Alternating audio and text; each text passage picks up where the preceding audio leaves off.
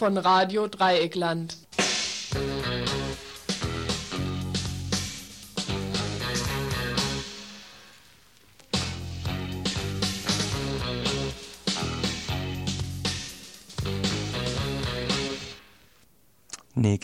Gibt Tage wirklich, da hat man das Gefühl, es läuft überhaupt nichts so, wie es laufen sollte.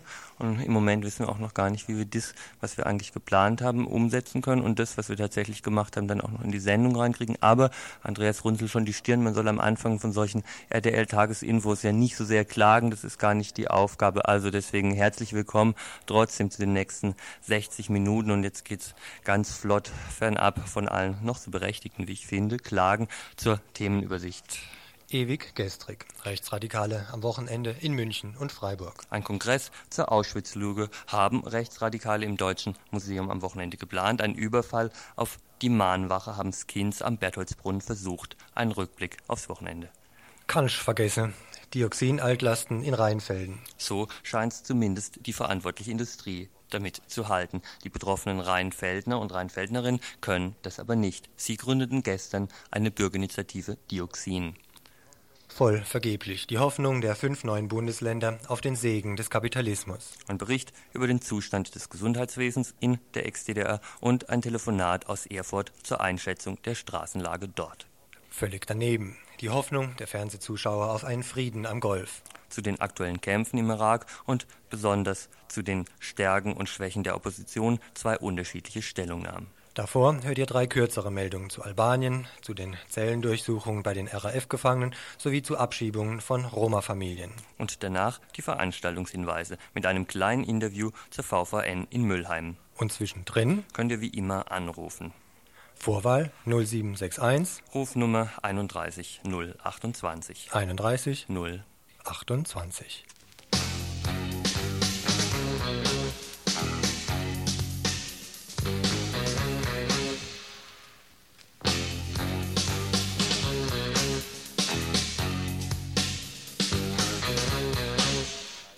An die 30 Polizeibeamte haben am gestrigen Montag in Karlsruhe vor der zentralen Aufnahmestelle für Asylbewerber einen Reisebus umstellt und die Insassen, 40 Roma aus der CSSR, mit Gewalt ins Freie gezerrt und zum sofortigen Abtransport an die tschechoslowakische Grenze in ein Fahrzeug der Ausländerbehörde verfrachtet. Dabei wurde die im sechsten Monat schwangere Christina Balakova so schwer verletzt, dass sie mit einem Notarztwagen ins Krankenhaus gebracht werden muss.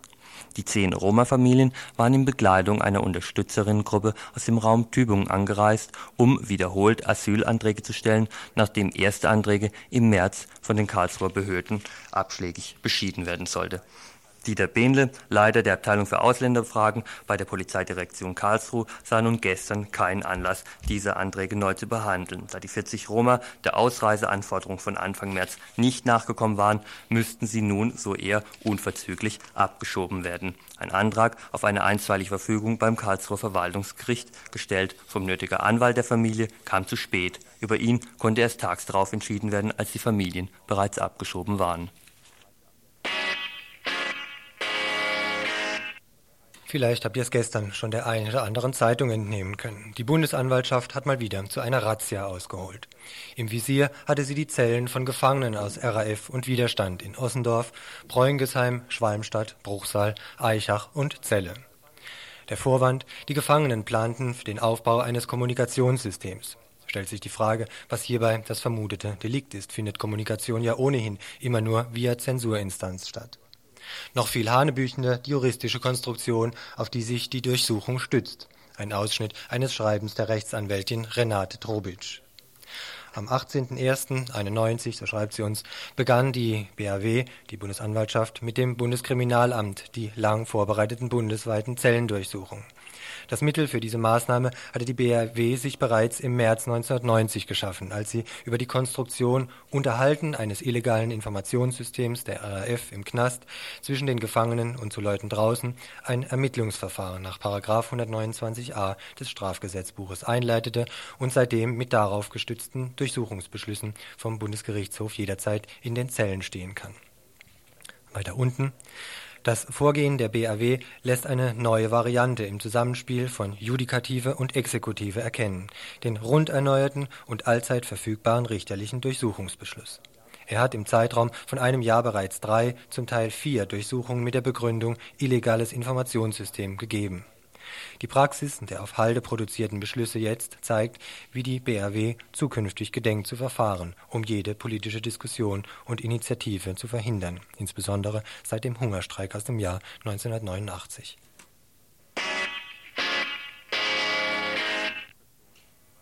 Die Assoziationen zum Thema Albanien mögen ganz verschieden sein. Dem einen kommt das schöne Wanderheim auf dem Schauinsland in den Sinn, in dem Freiburg albanische Flüchtlinge weit weg von Bächle und Gässle unterbringt.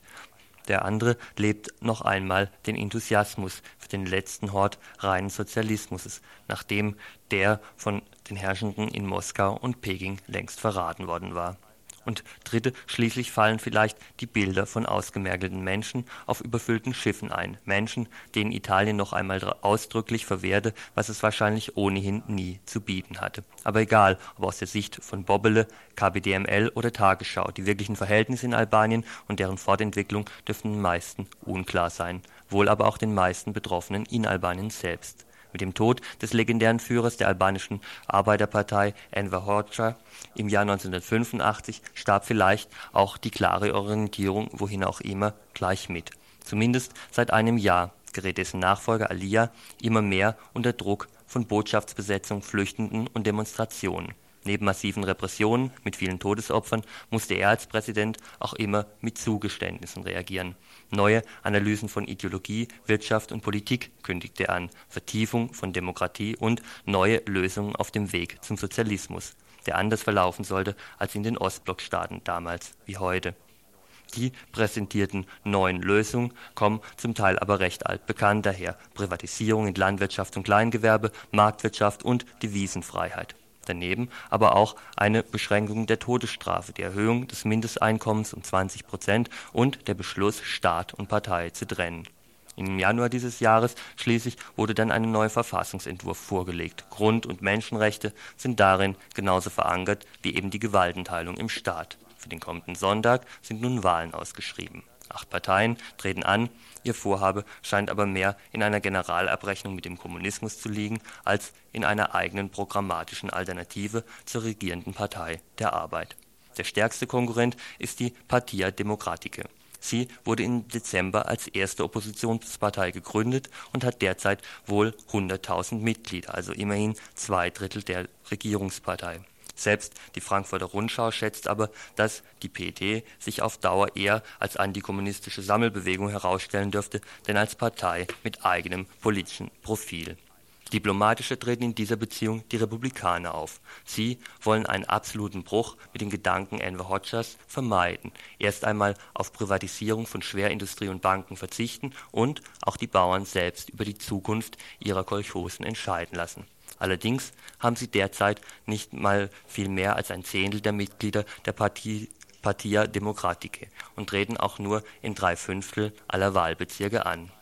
Doch fast allen zur Wahl Stehenden, egal ob von dieser oder jener Partei, haftet ein großes Manko an. Sie kommen ganz überwiegend aus den schon immer privilegierten Klassen. Und eines scheint die Bevölkerung geschlussfolgert zu haben aus dem Wechselbad zwischen Repression und leichten politischen Zugeständnissen Solange sie der Willkür von Privilegierten ausgesetzt sind, liegt darin keine Hoffnung. Solange geherrscht wird, macht es keinen großen Unterschied, ob die Herrscher neue oder immer noch die alten sind.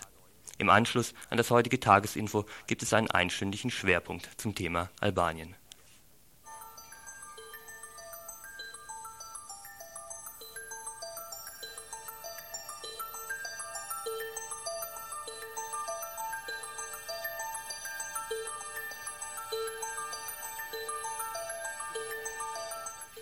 Über die Aktivitäten von Alt- oder Neofaschisten müssen wir hier im Info leider immer wieder berichten. Zum Beispiel wegen Verwüstungen auf dem Iringer jüdischen Friedhof oder auch heute wegen dem Anschlag auf die Freiburger Mahnwache gegen den Krieg am Golf vom vergangenen Samstag. Hierzu ein kleines Gespräch mit zwei Leuten aus der Freiburger Antifa, Antifaschismusarbeit. Zuerst mal eine Schilderung dessen, was am Samstag vorgefallen war. Also ich kam so gegen 10 zur Mahnwache und äh, da äh, hörten wir, dass schon einige Faschos aufgetaucht sind. Und äh, ja, kurz drauf kam auch schon wieder eine Gruppe von schätzungsweise 20 Faschos äh, her und provozierten die Leute an der Mahnwache. Und der eine äh, packte dann irgendwann einen Stock Knüppel raus und, und hat zugeschlagen. Da kam es zu einer, zu einer Rangelei und äh, die Bullen haben ihn dann äh, festgenommen, den Fascho. Dann äh, löste sich die Situation kurz auf. Die Faschos äh, ja, verzogen sich so Richtung, Richtung Rathausplatz. Dann so eine Viertelstunde später kam dann eine Gruppe von, von Faschos vom Martinstor her. Die waren ziemlich lautstark und äh, waren auch ziemlich viele Leute in der Stadt an dem Abend. Also ich habe gedacht, da, kommt eine, eine riesen Meute her von, von Faschos. Die rannten auf die Mahnwache zu und knüppelten auf die Leute ein. Das waren so circa 10, 15. Knüppelten auf die Leute ein, mit Tränengas rumgesprüht. Und äh, da kam es auch wieder zu kurzen äh, Auseinandersetzungen und die verpissten sich dann ziemlich schnell wieder. Also es soll auch noch dazu gesagt werden, dass die, äh, wo die angegriffen haben, dass die dann mit Leuchtmunition in die Leute reingeschossen mhm. haben. So. Ja. Ja, war das dann eine einzelne Aktion oder steht es im Kontext mit anderen Angriffen von Faschos hier aus Freiburg auf ähnliche Einrichtungen oder ja, ist es ein Einzelfall? Ja, eben dazu kann gesagt werden, dass es während des äh, Golfkrieges schon mehrmals so Aktionen von denen gegeben hat, auf die Mahnwache drauf. So. Also dass das nicht eine, eine Einzelgeschichte zur am Samstag jetzt gewesen ist und das ist ansonsten übers Wochenende weg. Das heißt, am Freitag, Samstag hauptsächlich immer ziemlich große Ansammlungen von äh, sogenannten Hooligans und Neonazis in der Innenstadt gibt, die sich dann in kleineren oder größeren Gruppen durch die Stadt bewegen und dann äh, darauf aus sind, halt so sogenannte Punks, Linke oder was weiß ich zu jagen, die zu schlagen auch. Oder also ich kann ein Beispiel auch sagen, wo äh, vor kurzer Zeit ein Obdachloser in der Innenstadt mit dem Messer von denen bearbeitet worden ist. Eine Jugendliche zusammengetreten worden ist, mit einem angebrochenen Rippen liegen geblieben ist und so gibt es halt mehrere Vorfälle einfach dazu. In welchem Zusammenhang entstehen denn dann solche äh, Aktionen von Seiten der Faschisten? Ist es dann irgendwie aus, einem, aus irgendeiner Bierseligkeit raus, irgendeine Sponti-Aktion von denen oder steht es in einem organisierteren Zusammenhang? Also es steht schon im, im organisierteren Zusammenhang so. Und zwar gibt es einen, so einen Altfaschisten hier namens Lauvis, der ist so ziemlich jeden Tag in der Innenstadt eigentlich zu sehen. Der schart auch äh, relativ viele Leute um sich und versucht halt auch äh, Jugendliche so anzuagitieren.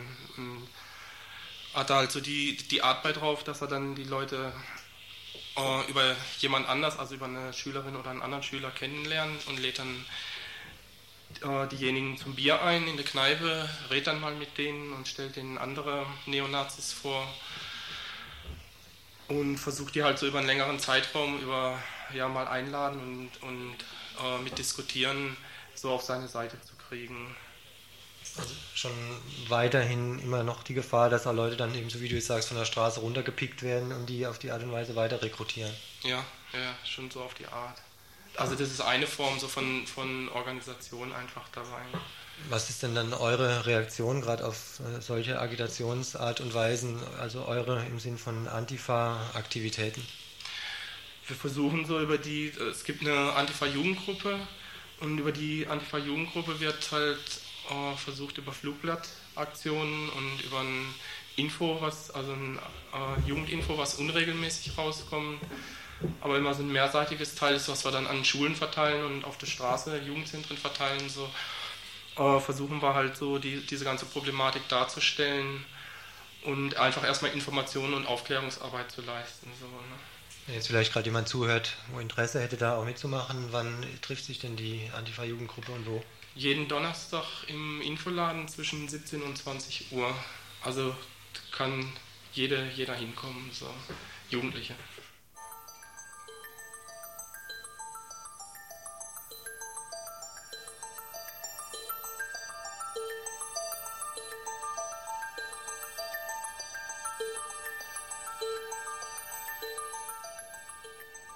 Das menschliche Denken ist fatalerweise oft wesentlich kurzfristiger als dessen Folgen.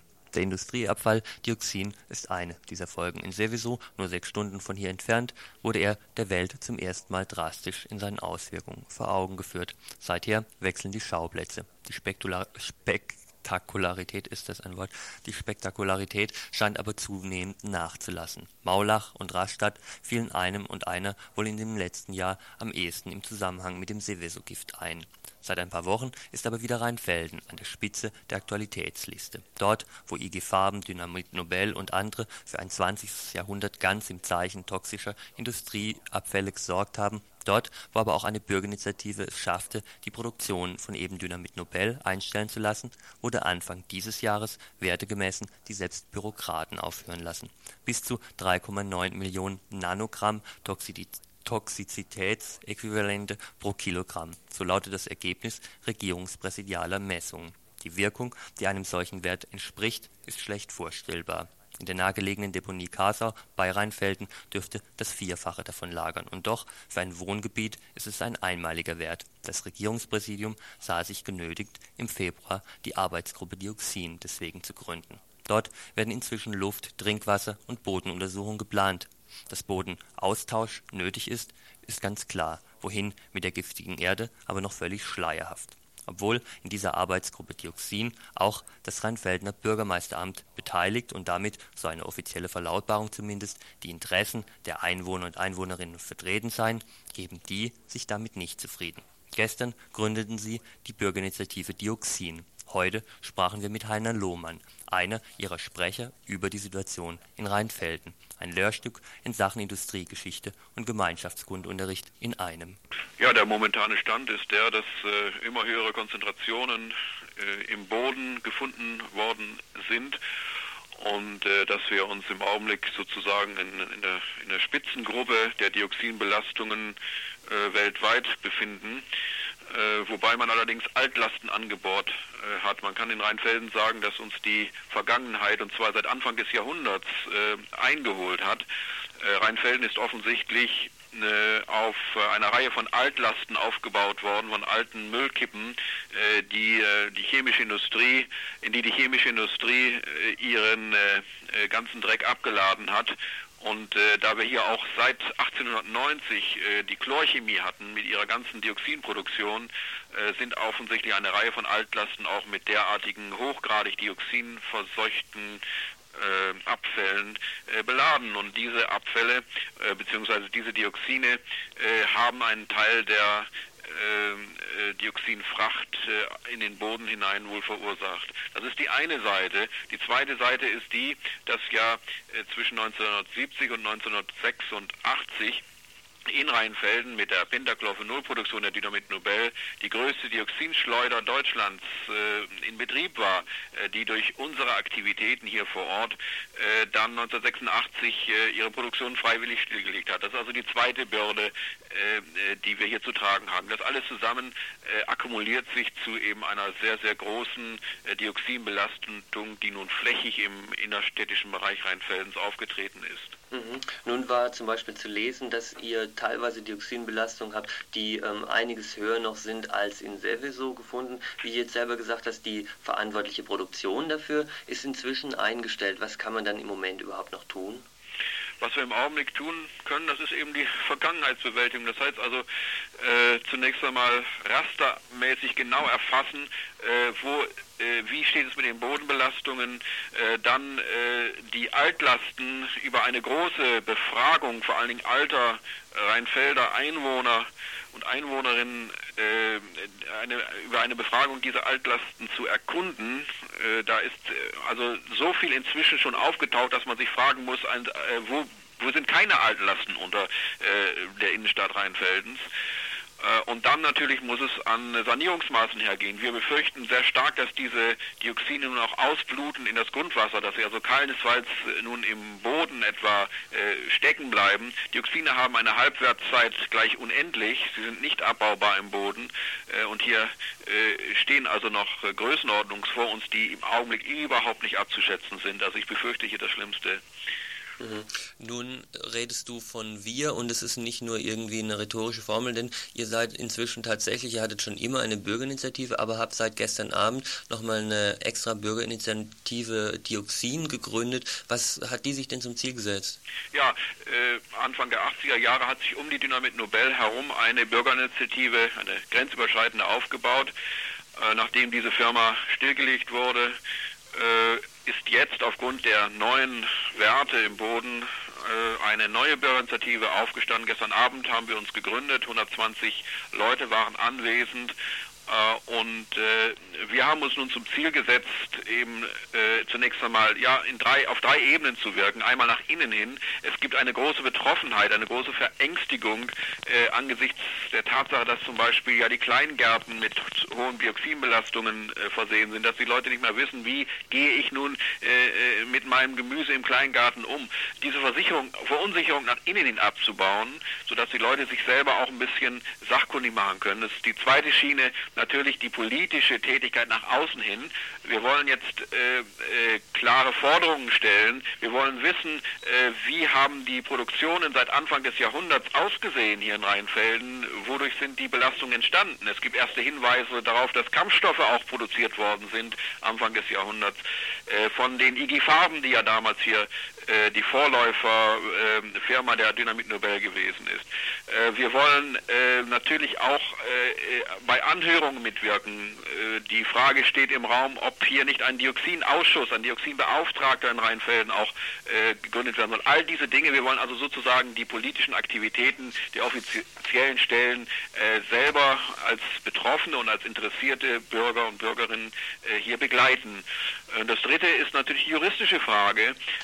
Es geht hier um die Frage nach Schadensersatzforderungen. Äh, da äh, wollen wir natürlich auch entsprechend äh, die Einzelnen, die natürlich als Einzelne zu schwach werden, finanziell zu schwach werden, unterstützen in einer ähm, Bürgergemeinschaft, damit diese Fragen auch entsprechend angegangen werden können. Mhm. Offizielle Tätigkeiten zu begleiten könnt ihr gleich heute Abend machen. Da findet nämlich äh, die Sitzung der Arbeitsgruppe Dioxin beim Regierungspräsidium Freiburg bei euch in Rheinfelden im Rathaus öffentlich statt. Ähm, wie schätzt ihr denn diese Arbeitsgruppe, die ja vom Regierungspräsidenten eingesetzt wurde, ein? Ja, äh, wir sind natürlich sehr kritisch, äh, wenn äh, die Vergangenheit in anderen Städten einmal hier zum Vergleich herangezogen wird, wo sehr viel doch verharmlost worden ist.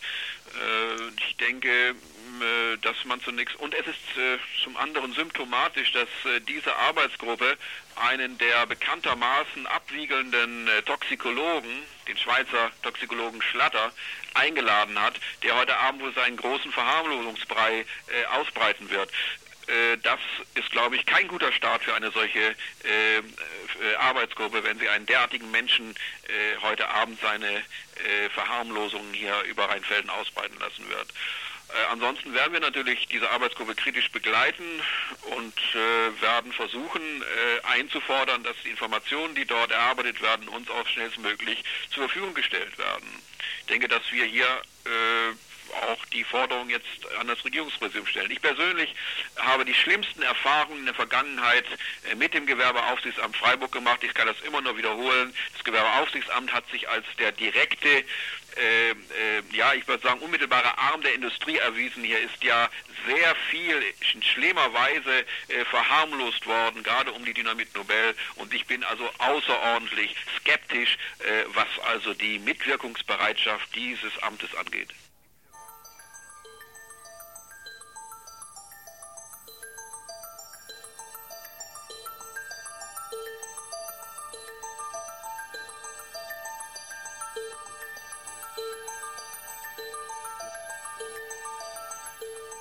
Stürzt das Kohlsystem jetzt genauso wie das Honecker-Regime einstmals, wird es demnächst wieder Massenfluchten auf deutschem Boden geben und, die spannende Frage natürlich, überhaupt gewinnt die SPD endlich die nächsten Bundestagswahlen? Fragen über Fragen und keine davon wird in den nächsten beiden Beiträgen beantwortet. Dafür werden aber weitere Fragen gestellt zur Situation im Gesundheitswesen in den fünf neuen Bundesländern und zur Perspektive der derzeit stattfindenden Massendemonstrationen. Da wir in Leipzig keine Kontakte haben, telefonierten wir nach Erfurt. Von dort schilderten uns Carsten Rose und Carsten Heller vor wenigen Minuten die Situation und ihre Einschätzung dazu. Ja, also es gab letzten äh, Donnerstag am 21. eine große Demo hier auf dem Domplatz, äh, die von, der, von den Gewerkschaften organisiert worden ist. Äh, da waren 80.000 Leute. Da haben Gewerkschaftsvertreter gesprochen, Leute von äh, Bürgerbewegungen und äh, ja, da war ziemlich aufgeheizte Stimmung und es wurde weiterhin zu also diesen regelmäßigen Donnerstagsdemonstrationen aufgerufen. Und es wird sich dann jetzt nächsten Donnerstag zeigen, äh, ob die Leute wieder kommen und ob sie weiterhin auf die Straße gehen. Also es waren wie gesagt 80.000 Leute da. Der Platz war voll. Mhm. Nur hast du mir ein entscheidendes Stichwort schon geliefert, was ich nämlich fragen wollte. Es wird immer so ein bisschen gesagt, das ist jetzt die Anknüpfung an das, was äh, dieses Honecker-Regime zum Einsturz gebracht hat. Nur der große Unterschied ist, ähm, dass jetzt die IG Metall, ähm, eine hier in der Bundesrepublik eben sehr bekannte Gewerkschaft, vorne mitmarschiert. Also es ist ja doch ein bisschen, äh, möchte ich mal sagen, weniger autonom, als es, äh, als es damals war. Oder seht ihr das nicht so? Ja, das ist richtig. Äh, aber es lässt sich noch nicht abschätzen, äh, inwieweit es äh, sich verselbstständigt und wie weit, inwieweit die Leute selbst auch wieder eingreifen, gerade die Bürgerbewegung. Ne? Das muss man sehen, wenn jetzt die Demonstrationen hier fortgeführt werden. Ne? Mhm. Aber ich denke, dass die Stimmung so ist, dass es äh, die Leute weiterhin auf die Straße gehen, äh, auch hier in Erfurt. Was man jetzt hier halt auch ein bisschen das Gefühl hat, also gerade wenn man diese schicken Bilder sieht, wie Hans-Jochen Vogel in der ersten Reihe in Leipzig mitmarschiert, dass das Ganze ein bisschen zur großgeradenen Wahlkampfveranstaltung der SPD auch leicht umfunktioniert werden könnte. Seht ihr diese Gefahr nicht? Hm, ja, die sehen wir auch. Ähm, aber wie gesagt, das ist auf jeden Fall sozialer Sprengstoff da. Ne? Mhm und äh, die Leute sind unzufrieden und wenn man sieht, was sich hier in Erfurt abspielt an Massenentlassungen äh, und wie viele Leute in der Warteschleife, in der sogenannten Warteschleife sind, äh, also auf null äh, Kurzarbeit gesetzt sind, dann ist also sozialer Sprengstoff da und äh, daraus könnte sich was entwickeln. Wie weit es die Leute natürlich wieder äh, benutzen lassen, ist eine andere Frage. Das kann man, denke ich, jetzt noch nicht sagen. Das ist jetzt überhaupt, das wäre natürlich im Grunde das Spannende für mich jetzt auch hier zu sehen. Es wurde ja auch von Sternmärschen auf Bonn gesprochen oder dass, dass Kohl sich dort endlich mal wieder vor Ort zeigen lassen soll. Ob in diesem ganzen Denken nicht eigentlich ähm, so sehr schon dahinter ist, dass die, dass die Rettung jetzt halt irgendwie aus Bonn äh, kommen müsste. Und die Frage ist, ob die Rettung da in Bonn überhaupt liegen könnte unter, unter der Zugrundelegung der nun mal herrschenden Verhältnisse hier äh, ja gut, man kann in die Leute nicht reinschauen, aber äh, es, die meisten durchschauen, glaube ich, nicht, dass es also auch wirtschaftliche Sachen sind und wie, äh, wie, wie, großen Einfluss auf die Wirtschaft hat. Ne? Mhm. Ja, ist, wenn ich auch mal was dazu sagen ja. kann, bestimmt so, dass, dass die Leute erstmal so sehen, dass die Misere aus Bonn erstmal kommt und dass sie da erstmal auch ihren Frust ablassen wollen und dass sie vielleicht auch noch, noch gar nicht mal die, die Erwartungen hegen, dass da die Hilfe kommen könnte, sondern dass sie eben doch erstmal auch ihren Frust ablassen. Und da ist natürlich auch der Herr Kohl ein, ein ein sehr beliebter Ansprechpartner, der also auf Demos immer wieder zitiert wird mhm. und wo sich ganz schön, ganz schön die Gemüter erhitzen daran. Mhm. Jetzt, jetzt, wurde heute, das ist die Frage wo das hingehen könnte, wurde heute in der Tat zum Beispiel Rechenspielchen äh, gemacht, die zu dem Ergebnis gekommen sind, dass ohnehin, also ähm, in der DDR an für sich, ähm, also in den fünf neuen Bundesländern, wie das so schön heißt, äh, auf Dauer mit 30 Prozent Arbeitslosen gerechnet werden muss. Wird sich denn tatsächlich die Bevölkerung auf sowas einstellen?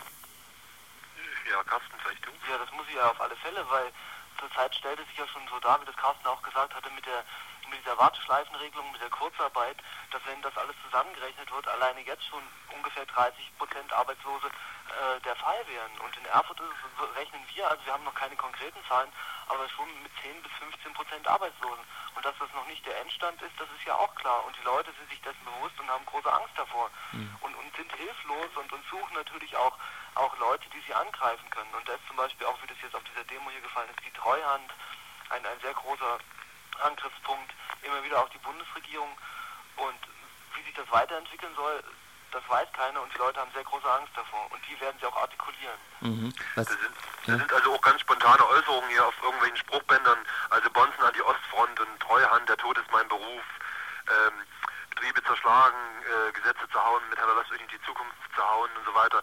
Äh, also da kommen schon auch von den Leuten was, ne, die so spontan ihren Protest da äußern. Ne? Mhm denkt ihr denn, wie das im Moment die Stimmung so ist? Ähm, äh, hab damals ja mit zwei Leuten von euch hier 1. Januar eine Sendung gemacht, wo es hieß, eigentlich sei das für viele von euch, ähm, die ähm, ja eher aus dem autonomeren Spektrum kommt, etwas überraschend gewesen, wie viel Prozent der Bevölkerung ähm, durch diese massive Propaganda von hier auch für diesen Anschluss äh, der DDR an die Bundesrepublik ähm, plötzlich da dahinter gestanden sind. Denkt ihr, dass sowas auch wieder am Brechen ist? Sagen sich denn jetzt Leute, besser wäre es gewesen, dieser Anschluss wäre so nicht erfolgt? Ja, ich denke schon, dass die Leute aufgewacht sind, denke ich schon, ja. Mit welcher Konsequenz? Ja, äh, ich, dann vielleicht mal was anderes zu wählen. Also äh, das ist, glaube ich, aber das ist natürlich immer sehr subjektiv. Ne? Äh, so weit wird es gehen, dass man äh, äh falsch gewählt hat oder so. Ne? Äh, aber das ist sehr spekulativ. Naja, und viel weniger spekulativ konnte es aus der Position der beiden Mitarbeiter übrigens von Radio Frei in Erfurt an dem Punkt auch nicht werden, weil wirklich kein Mensch weiß, wie diese Demonstrationen auf der Straße weitergehen und wie sehr sich DGB und SPD diese Demonstranten und Demonstrantinnen noch bemächtigen werden. Zeit für uns also vielleicht etwas weniger zu spekulieren und auf das zu schauen, was sich im Moment deutlich feststellen lässt. Das ist zum Beispiel der Zustand im Gesundheitswesen in den fünf neuen Bundesländern. Schon im Winter 89 war bekannt, dass sich das Gesundheitssystem der DDR in einem desolaten Zustand befand. Die Personalsituation wurde durch Abwanderung in andere Berufe und durch Flucht oder später durch Übersiedlung in die BRD immer kritischer. Die Versorgungskrise nahm zu, selbst absolut notwendige Materialien wie Spritzen, Zellstoff oder Pflaster waren nicht mehr zu kriegen, Medikamente bzw. die Devisen zu deren Beschaffung waren nicht verfügbar. Die Klinikgebäude waren in schlechtem Zustand und keine Gelder für die Renovierung da Währenddessen genossen die Parteibonzen weiter bevorzugte Behandlung in speziell für sie reservierten Kliniken. Die Wartezeiten für bestimmte Operationen, zum Beispiel auf eine Gallenoperation, wuchsen auf mehrere Jahre an. Während es in Ostberlin genug Ärzte gab, waren viele andere Städte und die ländlichen Gebiete unterversorgt. Die meisten dieser Schwierigkeiten existieren auch heute noch, trotz und gerade auch wegen des Einigungsvertrags Oft sitzen in den Kliniken und Gesundheitsbehörden die gleichen alten Bürokraten auf den gleichen wichtigen Positionen. Patienten und Beschäftigte sind genauso wenig an der Umstrukturierung des Gesundheitssystems beteiligt wie unter dem SED-Regime. Diese Umwandlung des staatlichen Gesundheitssystems der DDR in einen Teil der durch Krankenversicherungen finanzierten marktwirtschaftlichen Krankenversorgung in der BRD ist per Einigungsvertrag verfügt und schreibt viele der bereits genannten Probleme auch für die Zukunft fest der Pflegenotstand bleibt bestehen, weil die Löhne für die Krankenschwestern so lächerlich gering bleiben im Vergleich zu anderen Berufen, zum Beispiel verglichen mit dem durchschnittlichen Facharbeiterlohn, dass viele Krankenschwestern in den alten Bundesländern Arbeit suchen. Und das heißt auch noch lange nicht, dass sie dann in den westlichen Gesundheitsfabriken schaffen wollen diese Erfahrung mussten die Leitungen verschiedener Krankenhäuser machen, die zum Beispiel aus Frankfurt-Höchst und Stuttgart Busse direkt ans Gießener Aufnahmelager geschickt hatten, um Pflegepersonal anzuwerben. Sie hatten nur wenig Erfolg, viele zogen es vor, auf besser bezahlten Stellen im Büro oder in der Industrie zu arbeiten was die Unterversorgung der Ex-DDR mit Medizinern angeht, so brachte da auch das scheinheilige Hilfsangebot des Präsidenten der Westberliner Ärztekammer, arbeitslose junge Ärzte aus dem Westen zur Weiterbildung rüberzuschicken, keine Abhilfe. Die Mehrzahl dieser Ärzte arbeitet jetzt im Raum Ostberlin, wo ja wie gesagt die ärztliche Versorgung eigentlich zufriedenstellend war. Es scheint, als sei die Bevölkerung der neuen Bundesländer vom Regen in die Traufe geraten mit der Anpassung an westdeutsche Verhältnisse werden auch die wenigen positiven Ansätze im Gesundheitssystem der DDR eingestampft. Der besondere Hass der westdeutschen Privatmedizin gilt den Polikliniken. In der DDR gab es nur ganz wenige niedergelassene Ärzte. Die meisten arbeiteten zusammen mit Pflegepersonal und medizinischen Assistenzberufen in der ambulanten Versorgung und das sind die Polikliniken oder auf Station, also im Krankenhaus. Genaueres zur Situation der Polikliniken und über die derzeitige Lage im Gesundheitswesen der neuen Bundesländer erfuhr ich von Birgit Markheise, die am 16. März in Heidelberg an einem Treffen mit Ärzten aus der Ex-DDR teilnahm, das die Arbeitsgemeinschaft gegen reaktionäre Gesundheitspolitik organisiert hatte. Also zurzeit äh, scheint die Zerschlagung der Polikliniken im Vordergrund zu stehen. Der Widerstand äh, ist da zwar ziemlich groß, weil die recht gute Erfahrungen gemacht haben mit den Polikliniken. Das sind halt äh, die unterschiedlichsten Fachrichtungen in einem Haus äh, untergebracht. äh, hier zum Beispiel werden manche Untersuchungen mehrmals gemacht, weil jeder Arzt seinen eigenen Befund erheben will. Das war dort nicht nötig. Dann waren viele Beratungsstellen untergebracht, Mütterberatungsstellen bezüglich Ernährung, Erziehung, Gesundheitsfürsorge für die Kinder, Schwangerenberatungsstellen. Und jetzt sind die Ärzte da gezwungen, sich niederzulassen. Das Problem dabei ist, dass es zu einer ziemlich großen Konkurrenz kommt, wie hier auch. Und äh, dass es natürlich ziemlich viel Geld kostet, eine Praxis aufzubauen, die, dass die Ärzte und Ärztinnen sich dort für Jahrzehnte verschulden müssen. Und dann ist die Frage, was wird aus älteren Ärzten, was wird aus den Ärztinnen, die nur aufgrund geregelter Arbeitszeiten berufstätig sein konnten. Das sind 70 Prozent der DDR-Medizinerschaft sind Frauen. Hinzu kommt, dass westdeutsche Ärzte sich ab 1992 äh, in der ehemaligen DDR niederlassen können. Die bringen dann äh, auch genug Geld mit in der Regel und können auch dann Höchstmieten zahlen. Und so wird äh, die Situation für die Verbleibenden natürlich auch immer schwerer. Die Polikliniken sind zurzeit auch in großer finanzieller Not äh, es ist so, dass ehemalige Besitzer ihre Gebäude zurückhaben wollen und dass die Besitzer wahnsinnig hohe Mieten verlangen. Du hast mir noch irgendwas erzählt von einer Pauschale, die die Polikliniken jetzt von den Krankenkassen gezahlt bekommen. Kannst du mir da was genaueres sagen? Ja, es ist so, dass pro Patient und Quartal die Polikliniken einen festen Betrag erhalten, der davon abhängt, wie viele Fachabteilungen vorhanden sind. Das ist zwischen 30 und 90 Mark. Und davon muss alles bezahlt werden, die Mieten, der Strom, medizinische Geräte, Verbandsmaterial und andere Dinge, die die Poliklinik braucht, auch Telefongebühren, die jetzt bereits um das Dreifache gestiegen sind. Und dann natürlich die Gehälter der Ärzte und Schwestern.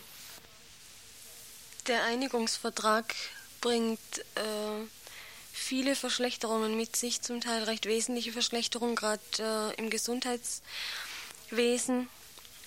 Sachen, die in der DDR äh, recht großzügig geregelt waren, zum Beispiel die Pflege erkrankter Kinder. Da gilt die Regelung äh, des DDR-Recht bis Juni 91 und danach gilt das BRD-Recht. Die Eltern dürfen dann nur noch jeder fünf Tage zu Hause bleiben, falls ein Kind erkrankt. Bisher durfte man bis zu sechs Wochen zu Hause bleiben. Dann müssen Patienten beim Zahnersatz zuzahlen. Das gilt ab 1.1.91, das sind 20 Prozent bis zum Juni 92 und danach gilt bundesdeutsches Recht.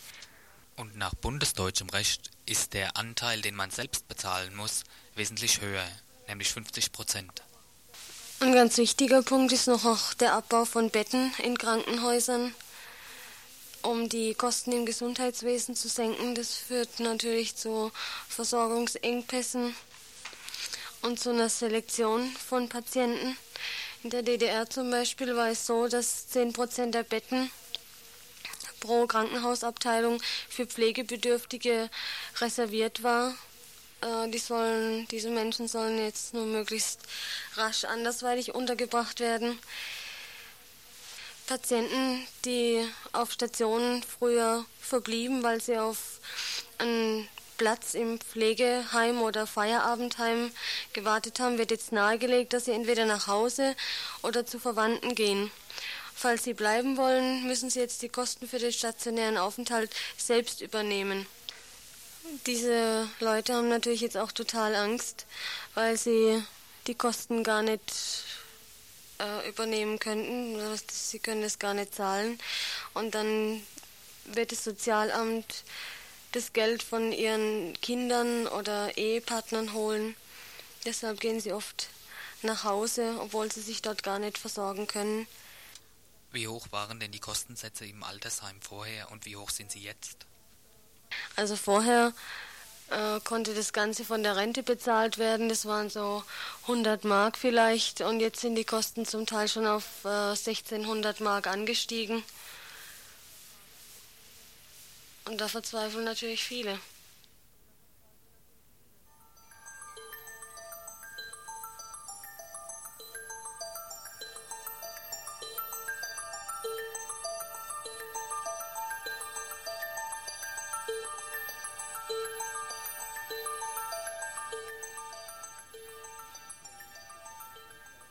Richten wir nun zum Schluss noch einen Blick in den Nahen Osten an den Golf. Der Krieg sei zu Ende, wird allenthalben hier konstatiert. Die Waffen würden schweigen und sogar die GIs seien auf dem Rückzug in die USA.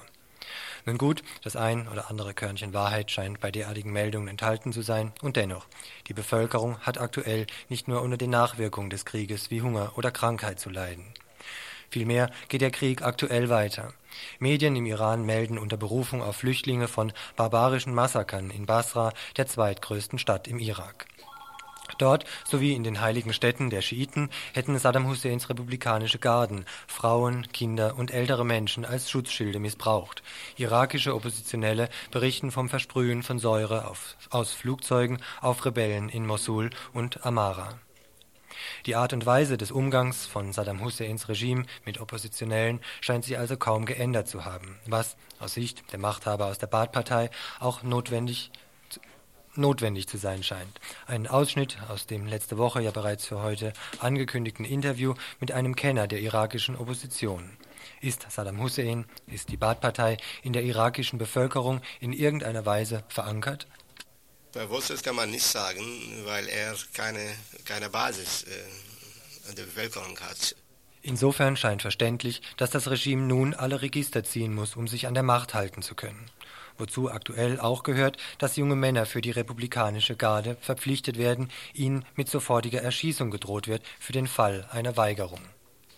Für die oppositionellen Kräfte im Irak gilt es nun also, ihren Wunsch nach einem etwas demokratischeren System an zwei Fronten gleichzeitig durchzusetzen. Oder gar an einer vereinten? Denn aus dem ehemaligen Feind der USA ist mittlerweile wieder der Verbündete geworden, aus dem Hitler am Golf wieder der gewohnte Statthalter. Klarer Fall also, dass die Kräfte oppositioneller Gruppen gebündelt werden müssen. Aus diesem Grund fand vor einigen Tagen auch das Treffen in Beirut statt. Die irakische Opposition, ich habe vorher gesagt, besteht von verschiedenen Gruppierungen, äh, von rechts bis links, äh, äh, also von Islamisten bis zum Kommunisten. Und sie können niemals eine gemeinsame ideologische Basis haben. das geht nicht. Und die Gespräche haben drei Tage in Beirut gedauert. Man hat über verschiedene Möglichkeiten gesprochen, wie man jetzt gemeinsam zusammenarbeiten soll. Es ging jetzt also nur um diese gemeinsame Arbeiten und da gab es verschiedene, verschiedene Vorschläge, dass man zum Beispiel ein äh, Exilparlament gründet, dass man eine Exilregierung gründet. Äh, man hat darüber gesprochen, aber man hat es nicht getan. Man hat es nicht gemacht, weil man nicht feststellen könnte, wie groß diese Gruppierungen in der Bevölkerung sind, wie groß ist die Unterstützung in der Bevölkerung ist. Äh, diese Gruppierungen sind da, sie vertreten verschiedene Teile des Volkes, aber niemand fest, feststellen kann jetzt, äh, äh, welches Anteil diese Gruppierungen unter der Bevölkerung haben und deshalb hat man auf diese Sachen jetzt verzichtet. Aber ein gemeinsames Ziel oder eine gemeinsame, gemeinsame Vereinbarung hat man getroffen, dass man jetzt, dass alle diese Kräfte zusammenarbeiten, um das System im Irak zu verändern. Erstmal, also das ist das erste Ziel. Und was wichtig auch ist, äh, was hier auch nicht gesagt worden ist, das zweite Ziel, ein demokratisches, säkulares System im Irak zu gründen. Sogar die zwischenzeitliche Verstimmung gegenüber der PLO ist neuem Kooperationswillen gewichen. Was die Zusammenarbeit zwischen der irakischen Opposition und den anderen äh, Gruppierungen im arabischen Raum, da muss ich sagen, in der letzten Zeit äh, waren wir, die Iraker, von vielen äh, Teilen der arabischen Befreiungsbewegung sehr enttäuscht, äh, muss ich sagen. Äh, aber diese Enttäuschung vielleicht wird jetzt äh, etwas klar werden, wenn diese Gruppierungen, die Saddam Hussein unterstützt haben und ihn von ihm oder aus ihm ein Held gemacht haben für die äh, arabische Nation und für die islamische Bewegung, dann können sie jetzt feststellen, was für ein Mensch ist, äh, was für ein Mensch Saddam Hussein ist. Äh, das ist immer noch nicht zu spät und die irakische Opposition äh, will diese Zusammenarbeit mit der Befreiungsbewegung im arabischen, im arabischen Raum niemals kundigen. Äh, die irakische Befreiungsbewegung ist ein Teil der arabischen Befreiungsbewegung und die Zusammenarbeit muss weitergehen. Aber jetzt auf diesem Weg sind Fehler gemacht worden. Äh, das macht nichts. Diese Fehler können korrigiert werden und die Zusammenarbeit kann nochmal aufgenommen werden. Um Näheres über die aktuellen Kräfteverhältnisse rauszukriegen, riefen wir heute Nachmittag auch mal wieder bei dem Nahostexperten Jochen Hippler an. Die Schiiten, so unsere erste Frage, stellen im Irak einen recht großen Teil der Bevölkerung. Wie schätzt er grundsätzlich deren Rolle ein? Prinzipiell sind die Schiiten die Mehrheit der Bevölkerung. Also ungefähr 55 Prozent der irakischen Bürger sind Schiiten. Darum haben die eine der Schlüsselpositionen im Lande potenziell. Sie spielen deshalb auch eine große Rolle, weil sie eben äh, über enge Bindungen, zum Teil religiöser, zum Teil auch äh, ethnischer, zum Teil verwandtschaftliche Bindungen in die Nachbarländer verfügen, also in den Iran hinein, nach Kuwait hinein. In Kuwait gibt es eine schiitische Minderheit von ungefähr einem Drittel, aber auch nach Saudi-Arabien rein in die Ölprovinz. Das heißt, das ist ein relativ wichtiger Faktor. Wichtig ist außerdem noch, dass die Schiiten im Irak historisch, also in den letzten 50 oder 100 Jahren, obwohl sie die Mehrheit der Bevölkerung sind, immer relativ schlecht abgeschnitten haben. Das heißt, die waren in der Regierung meist nicht beteiligt, sie waren in der Wirtschaft immer unterprivilegiert und das Bildungsniveau in der schiitischen Bevölkerung war auch immer deutlich niedriger als bei den anderen Teilen der Bevölkerung. Eine Bevölkerungsgruppe, die traditionell recht eng mit der Regierung verflochten war, aus deren Reihen sich Kreise des Baath-Regimes rekrutierten, sind die Sunniten. Auch bei denen wächst die Unzufriedenheit. Es wäre seltsam, wenn es jetzt diese Unzufriedenheit nicht gäbe, weil der Krieg natürlich das Land zerstört hat. Also der UNO-Sonderbeauftragte hat halt vorige Woche formuliert, dass die USA durch ihre Luftangriffe den Irak in eine vorindustrielle Zeit zurückgebombt hätten. Die gesamte Infrastruktur ist kaputt. Es gibt kein Wasser, es gibt keinen Strom in großen Teilen des Landes. Selbst die Nahrungsmittelversorgung ist, ähm, wird inzwischen verzweifelt. Die Preise sind explodiert durch die Nahrungsmittelknappheit. Also dass wirtschaftlich die Leute wirklich unter extrem schwierigen Bedingungen leben, ist klar, dass das nicht die Zufriedenheit mit der Regierung fördert auch, dass die Infrastruktur nicht klappt, man kann kaum noch reisen, es gibt kein Benzin mehr in einem Land, was eben Ölland ist. Ja, und dass eben die Leute große Opfer gebracht haben. Wir wissen noch nicht genau, wie viele Iraker getötet worden sind, aber die gängigen Schätzungen liegen etwas aufwärts von 100.000 durch den letzten Krieg jetzt. Und die Menschen fragen sich, warum eigentlich? Warum Saddam Hussein, warum die Regierung einen Krieg eingegangen ist mit großen, großen Opfern, ohne irgendeinen Nutzen davon zu haben, sondern mit dem einzigen Ergebnis, dass das Land zerstört worden ist. Und das sind natürlich Fragen, die stellen Schiiten, Sunniten und Kurden gemeinsam. Weil das sind Fragen, die kann man halt im täglichen Leben mit Händen greifen. Ehemals, zumindest bis zum Jahr 1979, gab es eine zeitweilig recht starke kommunistische Partei im Irak. Deren aktuelle Rolle schätzt Jochen Hippler als eher vernachlässigbar ein. Ich glaube, dass die kommunistische Partei im Irak, die früher die wichtigste Partei des Landes gewesen ist, die einzige Partei, die in den 40er, 50er, 60er Jahren wirklich massiv verankert gewesen ist im Land, dass die Partei erledigt ist. Ich glaube, das hängt einerseits mit bestimmten Fehlern, die sie selbst gemacht haben, zusammen, nämlich in den 60er Jahren, als sie mit der Baath-Partei konkurrierte und wo sie eben durch Taktiererei auch Regierungseintritt Anfang der 70er Jahre, also 73, sich selber geschwächt haben durch andere Fehler und natürlich mit der Repression der Baath-Partei. Saddam Hussein und seine Partei haben wirklich mit großer Brutalität alles niedergeschlagen und liquidiert, was irgendwie nach kommunistischer Partei aussah. Und drittens natürlich damit, dass die internationale Lage nicht so schrecklich günstig ist, um jetzt einfach eine KP wieder zu gründen, als hätte es halt die Entwicklung in Osteuropa nicht gegeben, als wäre die Welt das, was sie in den 50er Jahren gewesen ist. Also deshalb glaube ich, dass die KP im Exil und zum Teil auch im Land noch eine Reihe von politischen Köpfen zur Verfügung hat, dass sie aber wieder eine Massenpartei wird mit großem Einfluss, da halte ich, glaube ich, dass sie keine Chance dafür hat. Diese historisch große Chance sehen in der aktuellen Entwicklung die Kurden. Im Moment hat die, haben die kurdischen Organisationen Kurdistan, irakisch-Kurdistan, zum großen Teil unter Kontrolle, was auch damit zusammenhängt, dass die Milizen, die von der Regierung kontrolliert waren, zum großen Teil übergelaufen sind zu den kurdischen Organisationen. Aber die, die kurdischen bewaffneten Organisationen, also die kurdisch-demokratische Partei und die äh, Patriotische Union Kurdistan, dürften im Moment kaum mehr als 10.000 eigene Kämpfer haben. Das ist natürlich, wenn die Regierung in Bagdad einen Gegenangriff gegen Kurdistan vorträgt, nicht so schrecklich beeindruckend. Die Milizen liegen eher in der Größenordnung von 100.000 oder mehr, sind aber wirklich ähm, nur mit leichten Waffen oder wesentlich mit leichten Waffen bewaffnet und dürften sich gegen Panzer und schweres Gerät auch Schwierigkeiten haben zu behaupten. Ich will nicht sagen, dass die schon den Kampf verloren haben, aber ich will nicht sagen, dass er bereits entschieden ist. Der steht doch bevor. Und dann ist natürlich nicht klar, wie sich auf Dauer die Türkei verhalten würde, wenn es den Kurden wirklich gelingt, im Irak eine selbstständige politische Einheit, also ein autonomes Gebiet oder halt ein Staatsgebiet zu etablieren. Özal versucht da im Moment offensichtlich politische Annäherung zustande zu kriegen, aber er hat früher auch damit gedroht, dass dann die Türkei militärisch angreifen würde gegen die Kurden. Insofern, die Chance ist im Moment besser als in den letzten 20, 30 Jahren. Nur heißt das eben noch nicht, dass wir jetzt in einer Lage sein werden, wo die Kurden tatsächlich Selbstbestimmung durchsetzen können. Das ist noch offen. Noch offen ist auch, ob der große, von den USA angezettelte Krieg der letzten Wochen jene bzw. deren Industrie zumindest ihren Interessen näher gebracht hat. Die US-Einflüsse äh, innerhalb des Iraks sind im Moment gering und die USA stehen so ein bisschen hilflos vor dem, was sie da angerichtet haben. Sie versuchen mit den Kurden was zu machen, die sind aber etwas skeptischer als früher, weil sie eben die Erfahrung gemacht haben, dass sie 1975 von Washington schon mal verraten worden sind und dann plötzlich sitzen gelassen und massakriert wurden. Ähm, man versucht halt Sträte zum irakischen Militär, also zu Oppositionellen im irakischen Militär zu knüpfen, um einen Putsch gegen Saddam Hussein zustande zu kriegen. Auch da ist noch nicht so klar, ob das schon weit gediehen ist. Und die Bindungen an die Schiiten im Süden sind für die USA auch nicht so schrecklich einfach zu machen weil eben, wie gesagt, der alte ideologische Gegner in Teheran dahinter steckt. Insofern sind die USA im Moment, was die innerirakischen Machtkämpfe angeht, ein kleines bisschen hilflos und auch etwas desorientiert.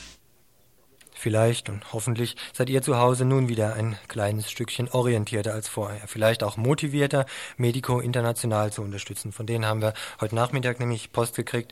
Da schreiben sie uns, Medico International ist durch die Kurdish Relief Association, der Hilfsorganisation der Vereinigten Kurdischen Widerstandes, autorisiert und gebeten worden, Öffentlichkeit und Institutionen der Bundesrepublik zur Teilnahme an einem sofortigen Hilfsprogramm aufzufordern.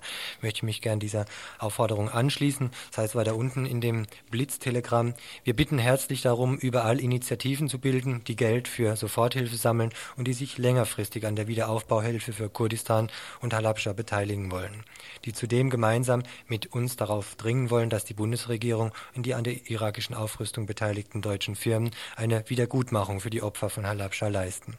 Wenn euch also an der Aktion beteiligen wollt, dann legt Bleistift und ein Blatt bereit.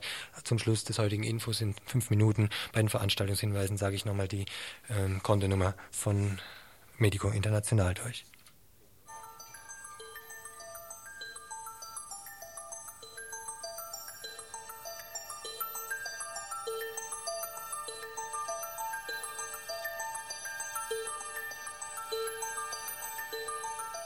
Ja, und bei eben diesen Veranstaltungshinweisen wird es heute etwas außergewöhnlich zugehen. Wir haben bis jetzt nur einen einzigen hier vorliegen, nämlich, na, das erfahrt er gleich, worum es geht, aber an dieser Stelle noch kurz die Aufforderung, wenn irgendjemand zuhört, der eine Ahnung hat, heute Abend die Volksküche stattfindet, dann ruft doch an, dann sagen wir die nämlich auch noch durch. Der Kreisverband der VVN Markgräflerland veranstaltet heute Abend im Hotel Bauer am Bahnhof in Müllheim eine Veranstaltung Problematik des gewerkschaftlichen Widerstandes gegen den Nationalsozialismus und den Schwierigkeiten der Gewerkschaften nach 1945. Außerdem gibt es ein Programm mit einem Bericht der Landesdelegiertenkonferenz über das Jahresprogramm und anschließende Diskussion. Das Ganze ist so selbstverständlich nicht. VVN, das heißt Vereinigung der Verfolgten des Naziregimes Bund der Antifaschisten und Antifaschistinnen. Und genau diese Vereinigung wurde letztes Jahr von einigen schon halb tot gesagt, nachdem bekannt wurde, dass sie massiv durch die DKP finanziert worden seien und diese Finanzierung mit dem Zusammenbruch des SED-Regimes nicht mehr aufrechtzuerhalten wird. Warum gerade der Kreisverband Markgräflerland unbeschwert wie eh und je jetzt einen Film und ein weiteres Jahresprogramm vorlegte, erklärt uns heute deren Vorsitzender Kurt Speck. Es mag zwar seltsam klingen, aber es ist eine Tatsache, dass das ganze Geld, das über die DKP äh, zur VVN äh, geflossen ist, einfach im Bundesvorstand in Frankfurt äh, hängen geblieben ist. Und zwar sind da die verschiedenen Forschungsarbeiten, die VVN hat ja auch äh, Institute beziehungsweise ein eigenes Archiv zur Erforschung der NS-Zeit und der Nachkriegszeiten, also das gewaltige Summen hat das beschlungen und das Geld ist also weder an den Landesverband Baden-Württemberg weitergegangen noch an den an die einzelnen Kreis- oder Ortsverbände. Wir sind also, wir haben von dem Geld eigentlich nichts gekriegt, ein paar äh, Informationen, wichtige mehr, ja, es gab mehr Papier, sehr gutes Papier übrigens. muss man dazu sagen. Und, äh, aber ansonsten sind wir von diesem Geld nicht betroffen und unsere Organisation hat eigentlich dadurch keinen Schaden erlitten. Wir haben diese ganze, die ganze Problematik konstruktiv, kritisch durchdiskutiert und äh, wir fühlen uns da also in keiner Weise betroffen und äh, bei uns geht also die Arbeit nach wie vor weiter. Und ganz ähnlich sieht es im ganzen baden-württembergische Ländler aus, meinte zumindest Kurt Speck weiter, der auch für eine Woche auf der Landesdelegiertenkonferenz bzw. vor 14 Tagen auf der Landesdelegiertenkonferenz war und auch darüber kurz uns einen Bericht gab. Man hat die alte Satzung überarbeitet. Die Satzung äh, ist, ist, hat sich den äh, Verhältnissen äh, etwas angepasst, würde ich sagen. Man hat jetzt auch mit Sprecher und Sprecherinnenrat und solche Sachen äh, also mehr auf, auf, auf Demokratie hin die Satzung verbessert und in Baden-Württemberg ist die Stimmung wirklich gut. Also ich meine, es gab, gibt zwar Kreisverbände, da hat sich das schlecht, äh, aber ich möchte es übrigens auch, wenn ich mal kurz darf, für Freiburg speziell sagen, das weiß ich, in Freiburg und in Emmendingen wird also nach wie vor eine hervorragende Arbeit gemacht. Und auch die Arbeit des Kreisverbandes Markgräfler Land, die heute Abend mit zur Diskussion stehen wird, wird nächstes Jahr weitergehen. Äh, Hauptsache in unserem Schwerpunkt, in unserem Jahresprogramm wird eben eine, auch bedingt durch die deutsche Einheit oder durch den Zusammenschluss oder wie du das auch immer formulieren magst, äh, bedingt, dass wir eine geschichtliche Aufarbeitung machen wollen. Also ein Seminar bieten wir an, das nennt sich bei uns politischer Stammtisch. Und unter diesem Motto wird geschichtlich bei uns gearbeitet und es gibt eine Aufarbeitung der Jahre 45 bis 49. Das wollen wir also versuchen, auch schon mit diesem Film, der sich ja mit Gewerkschaften und so weiter befasst, einen Anfang zu machen und wollen da also die Hauptarbeit machen. Der Film heute Abend, ein Mann, der nichts gewinnt. Regie Georg Dressler, Drehzeit 1967. Aus der Anzeige dazu heißt es, ein Stück Zeitgeschichte, insbesondere aber das Schicksal der deutschen Gewerkschaftsbewegung von 33 bis nach 45 im Mittelpunkt, der Arbeiter Hans Martin. Er kämpft zusammen mit Gleichgesinnten für den Fortbestand einer freien Arbeiterbewegung vor Beginn des Zweiten Weltkriegs, während desselben und auch nach Kriegsende. Schließlich muss er die Spaltung der neu aufgebauten Gewerkschaftsbewegung durch die kommunistischen Funktionäre aus Ostberlin erleben. Der Film schließt mit seiner Flucht durch die Hilfe ausländischer Freunde, deren Leben er während des Kriegs zu retten vermochte. Heute Abend am 26. März um 20 Uhr im Hotel Bauer, wie gesagt, am Bahnhof in Müllheim. Die Vereinigung der Verfolgten des Naziregimes, der Bund Antifaschisten, Kreisverband Markgräfler Land lädt alle dazu herzlich ein. Im Zusammenhang mit den Plänen der Bundesregierung, das Einsatzgebiet der Bundeswehr von NATO-Gebiet jetzt auf die ganze Welt auszudehnen. Und zwar meine ich damit die Pläne, die Bundeswehr in die Blauhelm-Truppe der Vereinten Nationen zu integrieren, gibt es morgen eine Veranstaltung. Und zwar soll am 2. April eine Blockade im Bahnhof in Freiburg stattfinden um 8.30 Uhr morgens. Da werden nämlich die Rekruten eingezogen und da wird ein Sonderzug bereitgestellt von der Bundesbahn. Und dieser Zug soll blockiert werden. Morgen ist das Vorbereitungstreffen und zwar um 19 Uhr in der Uni, KG1, Aula Forum, Aula Forum, also morgen Abend. Ja, und inzwischen wissen wir auch, wo die Volksküche ist und nicht nur das, sondern was es gibt. In der Wonnhalde, draußen 1a Richtung Günterstal und rechts ab, ab der ähm, Bushaltestelle oder Straßenbahnhaltestelle. Auf dem Programm steht heute Hirse, Gemüseauflauf, so überbacken, so meinte Mieke mehr oder weniger. Und jede Menge Rohkostsalat, so meint er auch. Und da drin, hinterher gibt es auch noch Nachtisch. Also es lohnt sich auf jeden Fall, in die Wohnhalde 1a rauszufahren. Es lohnt sich wahrscheinlich auch, die nachfolgende Sendung zu Albanien zu hören, überhaupt Radio Dreieckland zu hören. Wir sagen auf jeden Fall Tschüss, bis morgen wieder, bis es wieder heißt Nachrichten von Radio Dreieckland.